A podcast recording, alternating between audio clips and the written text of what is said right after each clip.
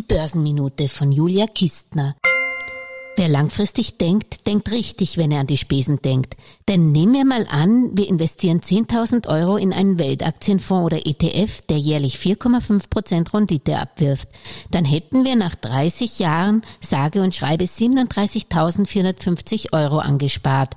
Das würde allerdings voraussetzen, dass wir keine Spesen an die verwahrende Depotbank und auch nicht an den Voranbieter zahlen würden. Schon einmal ein guter Wunsch fürs Christkind. Nehmen wir also an, die Gebühren liegen bei 0,5 Prozent pro Jahr. Das müsste also schon ein günstiger ETF sein, sprich passiver Indexfonds. Dann kämen wir auf Ersparnisse von 32.430 Euro.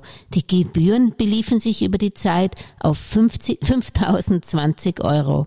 Wenn man die von den Gebühren von zwei Prozent pro Jahr ausgeht, was bei einem Weltaktienfonds nicht ungewöhnlich wäre, dann hätten wir nach 30 Jahren gerade einmal 20.970 Euro in der Tasche.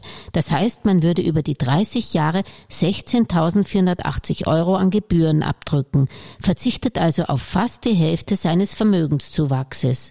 Ganz schön happig, oder?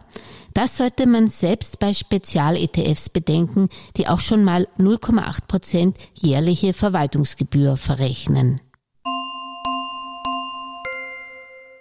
Alles Gesagte ist nur die persönliche Meinung von Julia Kistner und daher keine Anlageempfehlung und keine Rechts- und Steuerberatung. Für Verluste, die aufgrund von getroffenen Aussagen entstehen, übernimmt die Autorin Julia Kistner keine Haftung.